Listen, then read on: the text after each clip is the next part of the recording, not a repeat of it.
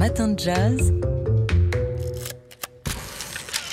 De l'œil à l'oreille. Et c'est le moment de retrouver Fabien Simode, rédacteur en chef du magazine D'Art comme tous les jeudis matins. Et voilà, et pour vous donner des, nouvelles de l'Ukraine, puisqu'avec l'avancée des troupes russes, ce sont plusieurs centaines de musées, de monuments et de sites archéologiques qui sont euh, actuellement en danger.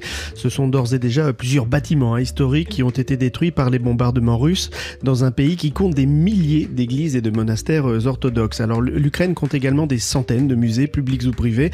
Dans la seule province de Lviv, euh, qui se situe à l'ouest du pays, pas moins de 170 musées représentent 14% des collections euh, nationales. À Lviv, même euh, le musée national possède près de 12 000 manuscrits et livres rares, ainsi qu'une collection unique d'icônes. Alors il faut savoir que l'Ukraine conserve la plus vaste collection d'icônes au monde après la Russie. Mais ce n'est pas tout, puisqu'à Odessa, le musée d'art conserve aussi des toiles de Kandinsky. Le musée de Kharkiv, lui, possède nombre de tableaux du peintre Elia euh, Repin. Vous savez, ce peintre que l'on a redécouvert euh, récemment au Petit Palais à Paris. Il n'est pas rare non plus de trouver dans ces musées des œuvres de Picasso, de Rubens, de Van Dyck. Enfin, l'Ukraine possède sept sites inscrits au patrimoine mondial de l'UNESCO, dont la fameuse cathédrale Sainte-Sophie de Kiev, qui date du XVIIe siècle. Et les bombardements ne constituent pas la seule inquiétude hein, concernant le patrimoine ukrainien. Non, même si le musée des beaux-arts de Kharkiv a déjà été touché par, euh, par une bombe, mais plusieurs historiens alertent sur une- un autre risque, celui des pillages. Alors c'est un classique dans nombre de guerres, mais les armées ont pour habitude, malheureusement, euh, depuis très très très très longtemps, de se servir dans les musées pour les envoyer les œuvres récupérées dans leur propre pays.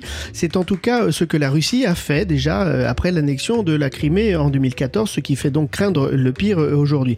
Alors les musées ukrainiens s'organisent hein, comme ils le peuvent, en déplaçant les œuvres dans des réserves, en les mettant sous clé ou les envoyant ailleurs dans le pays pour les protéger, voire en Pologne, dans la Pologne voisine. Tandis que les statues, elles aussi, dans l'espace public, qui sont des œuvres d'art, elles eh ben, sont protégées, tant bien que mal, par des sacs de sable pour les, protéger des déflagrations des, des bombes.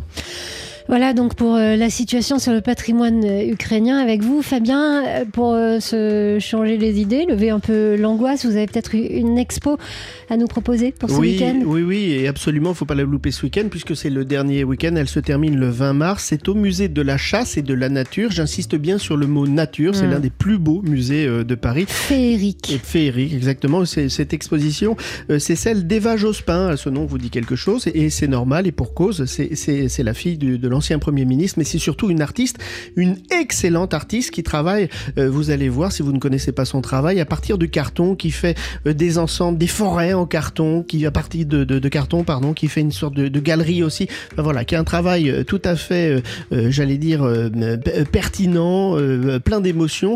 Et c'est à voir jusqu'au bah, jusqu'au 20 mars, jusqu'à dimanche soir. Soyez prudents, il faut réserver avant d'y aller, hein, parce qu'évidemment, bah, tout le monde veut voir cette exposition avant qu'elle soit Plus de 100 000 personnes déjà reçues, c'est un véritable succès. C'est somptueux, c'est allez-y. mérité. Merci Fabien Simode. Et si on ouvrait l'œil pour parler d'art? Les matins de jazz? De l'œil à l'oreille. C'est jeudi, on parle d'art dans les matins de jazz avec Fabien Simode, le rédacteur en chef du magazine d'art L'œil. Oui, pour revenir sur une information que vous nous avez donnée mardi euh, dans les matins de jazz, des archéologues ont découvert plusieurs sépultures sous la nef de Notre-Dame de Paris. Alors des sépultures dans une cathédrale gothique, quoi de plus normal me direz-vous? Sauf que parmi ces sépultures, les archéologues ont mis au jour un sarcophage anthropomorphe en plomb très ancien, pas aussi ancien que Mathieu Baudou, mais du 14e siècle quand même. Ce cercueil qui épouse la forme du corps était destiné à un haut dignitaire. Alors pas à roi, hein, la nécropole royale, je vous le rappelle, à la basilique Saint-Denis, mais probablement un évêque ou un archevêque. Et ce n'est pas tout, cette opération a également révélé l'existence d'une fosse dans laquelle ont été enfouis des éléments sculptés de l'ancien jubé de Notre-Dame, un élément d'architecture qui séparait, hein, pour mémoire, le chœur et la nef euh, dans les églises médiévales. Et vous faites bien de nous rafraîchir la mémoire. Construit vers euh, 1230, euh, ce jubé avait été détruit au début du XVIIIe siècle et donc c'est une découverte majeure. Oui, une découverte qui a été rendue possible par une loi votée en 2001. Cette loi oblige tout projet d'aménagement public ou privé à faire réaliser en France des fouilles archéologiques préventives avant tout début de chantier. Alors avant 2001, quand un promoteur immobilier tombait sur d'anciens vestiges, au mieux il appelait des archéologues qui devaient alors euh, travailler dans l'urgence, au pire il ne disait rien et faisait disparaître ces vestiges. Aujourd'hui ce n'est heureusement plus possible. Alors cette loi a débouché sur la création en 2002 de l'INRAP, l'Institut national de recherche archéologique préventive. En 20 ans, l'INRAP a déjà réalisé en France près de 5000 fouilles archéologiques, ce qui fait dire à son président que la France entière est devenue un chantier de fouilles. Et c'est tant mieux, car chaque fouille contribue à réécrire l'histoire de la France qui a été jusqu'à présent écrite à partir d'archives, vous le savez. Or, les archives sont par définition partielles et partiales. Prenez l'histoire de la Gaule. Elle a été écrite au 19e siècle à partir des récits de Jules César. Or, les Gaulois forment une civilisation de 7 siècles qui ne se limite pas à la période de la conquête romaine. Eh bien, les sanctuaires et les, nécropoles euh, que l'on découvre depuis 20 ans euh, par l'INRAP ont permis d'en apprendre beaucoup plus sur nos ancêtres, les Gaulois. Et cela vaut pour toutes les époques. La preuve, ce sont des archéologues de l'INRAP qui ont fait des découvertes euh, récentes à Notre-Dame. Découvertes qui ne se limitent pas à un sarcophage ou un élément de, de Jubé, mais qui sont autant de nouvelles pièces d'un puzzle plus grand que l'on appelle l'histoire de France. Fabien Simode qui vient nous éclairer sur l'art tous les jeudis matins. Vous restez avec nous Fabien, on vous retrouve dans une demi-heure. Et si on ouvrait l'œil pour parler d'art? 6h, 9h30, les matins de jazz. Laure Alberne, Mathieu Baudou. Alors hier soir, on vous a emmené euh, à la scène musicale sur TSF Jazz. Oui, c'est depuis la scène musicale de Boulogne-Billancourt qu'Ibrahim Malouf a effectué son émission mensuelle qu'il euh, vous propose sur TSF Jazz, Improbox, euh, émission on rappelle le principe, l'improvisation au cœur des obsessions d'Ibrahim Malouf. Et c'est euh, d'improvisation dont il parle avec un invité non musical, en l'occurrence hier soir la réalisatrice euh, Sabrina Van Tassel qui a sorti en septembre dernier en salle le documentaire L'État du Texas contre Melissa, s'intéressant au portrait de, Melissa Lucio, première femme hispano-américaine condamnée à mort au Texas, accusée d'avoir tué sa fille de deux ans. Et puis il y a un invité musical aussi qui participe à cette émission, toujours autour de l'improvisation en l'occurrence, hier, c'était le pianiste Grégory Privat.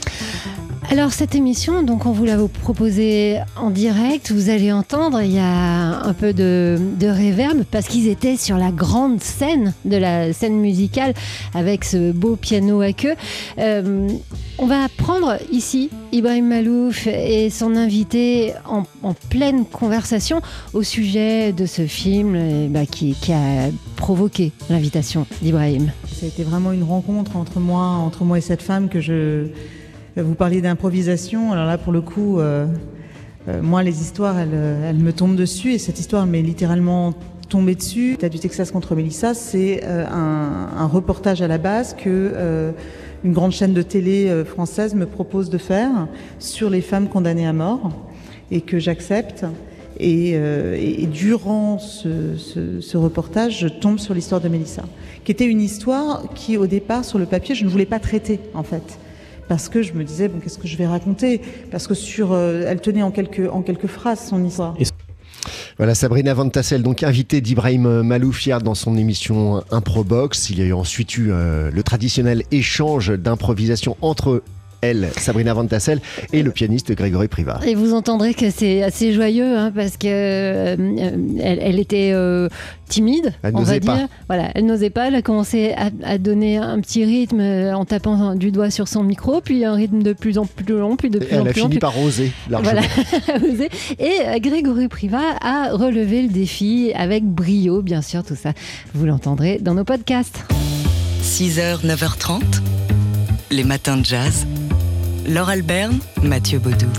Surprise On a des nouveaux noms à vous dévoiler pour euh, ce beau festival qu'on vous prépare avec amour, le premier festival Imaginez créé et organisé par TSF Jazz, euh, votre radio préférée aussi, bien sûr. Le TSF Jazz Chantilly Festival qui aura lieu, on le rappelle, les 1er, 2 et 3 juillet prochains, qui va donc programmer, roulement de tambour s'il vous plaît, en plus des noms qu'on vous a déjà annoncés, qu'on va vous rappeler dans quelques instants, trois nouveaux noms s'ajoutent. Le saxophoniste Kenny Garrett sera là, ainsi que la chanteuse Cyril Aimé, Cyril Aimé et le Begin Jazz Collective. Voilà, donc trois beaux noms, trois beaux concerts en perspective qui viennent viennent s'ajouter en effet à ceux de Mélodie Gardot, Ibrahim Malouf, tiens, j'en ai parlé il y a quelques instants, Rhoda Scott ou encore Michel Portal, sans oublier évidemment le concert d'ouverture et ça va être magique, euh, le piano solo d'Abdullah Ibrahim. Il y a déjà d'autres artistes